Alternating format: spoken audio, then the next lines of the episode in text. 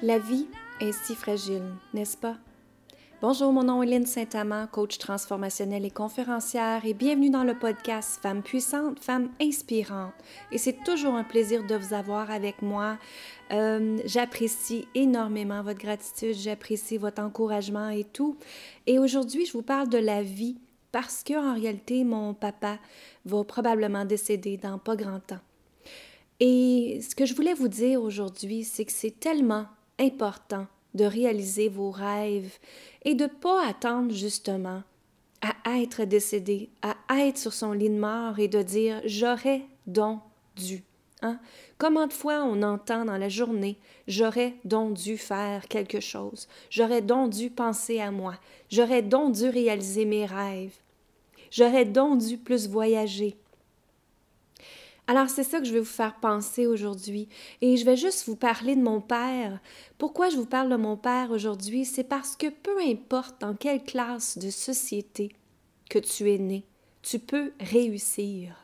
Mon père est un homme extraordinaire, l'homme de ma vie justement, et il est né d'une famille sous la moyenne de la pauvreté. Alors oui, il mangeait trois repas par jour, mais c'était très difficile pour eux financièrement. Il y a sept frères et sœurs, donc il était huit enfants dans la famille. Et mes grands-parents étaient des grands-parents qui, mon grand-père travaillait dans une usine. Et c'est correct, c'est ce qu'il faisait pour subvenir à le besoin de sa famille. Mais ce que je veux vous dire, c'est que mon père a vu ça dans sa vie, a vu comment son père a travaillé fort, puis qu'il travaillait fort justement pour emmener un peu euh, d'argent, pour subvenir à la famille. Et lui s'est dit, non, moi j'ai besoin de l'éducation dans la vie, j'ai besoin d'aller à l'école pour justement me permettre et permettre à ma future famille d'avoir une vie plus à l'aise, d'avoir une vie d'être en haut de la moyenne justement. Lui, c'était son désir profond. Alors tout jeune, il a commencé à aller à l'école. Mon père a 83 ans en passant, et ce qu'il faisait dans le temps, c'était le séminaire qu'il appelait le cours classique et tout ça, parce qu'il voulait être, euh, il voulait être docteur. Donc, il a tout fait, il a tout mis en place pour lui. Il a eu trois jobs pour être capable de payer sa, sa scolarité, son université. Il tenait absolument à être docteur. Mais entre ça, il a connu la ma, mère, qui est la femme de sa vie, comme il dit toujours, et ça l'a emmené à être finalement professeur en biologie.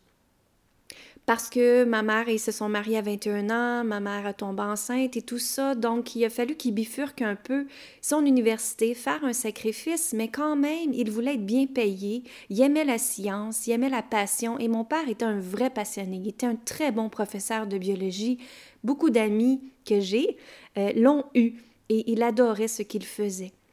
Alors, c'est ça que je vais vous parler aujourd'hui, que vous pouvez réussir, peu importe de quelle classe de société que vous êtes. Puis en plus, on s'en fout de quelle classe. Ce qu'il faut, c'est que vous accrochez à votre rêve et que vous réalisez votre rêve. Lui, il était tout petit, puis il a vu plus grand. Et même, il me disait, quand il était jeune, il voyait des gros motorisés passer Hein, et il se disait Waouh, moi un jour, je vais faire le tour du monde dans mon motorisé également.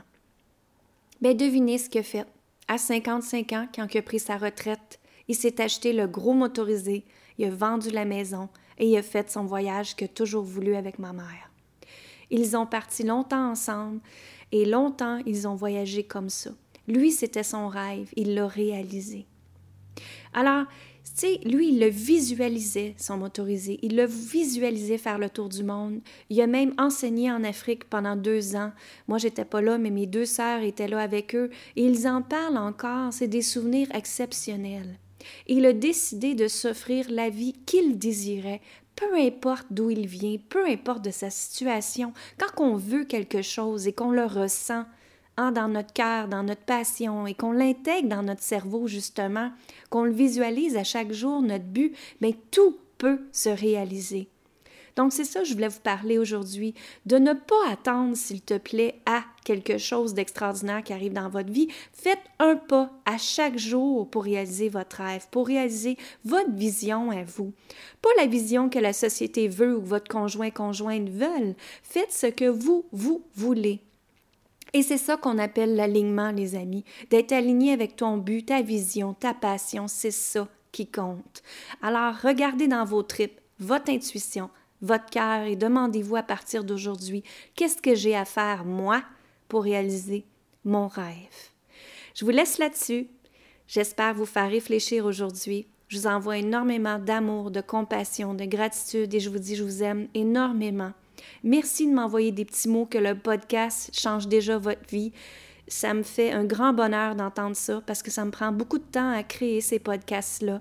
Je vais être de retour avec vous à chaque semaine, comme d'habitude, et j'aimerais vous inviter à aller prendre ma belle méditation que je viens de créer qui est comment développer ta puissance et ta confiance, hein, parce que tout part de ça, vous le savez, mesdames, de reprendre notre puissance et de notre confiance. Donc, vous invite à aller chercher la méditation gratuite sur mon site web linsaintamant.com. Je vous souhaite une excellente journée et je vous dis je t'aime, amour et compassion tout le monde. Bye bye, bonne fin de journée.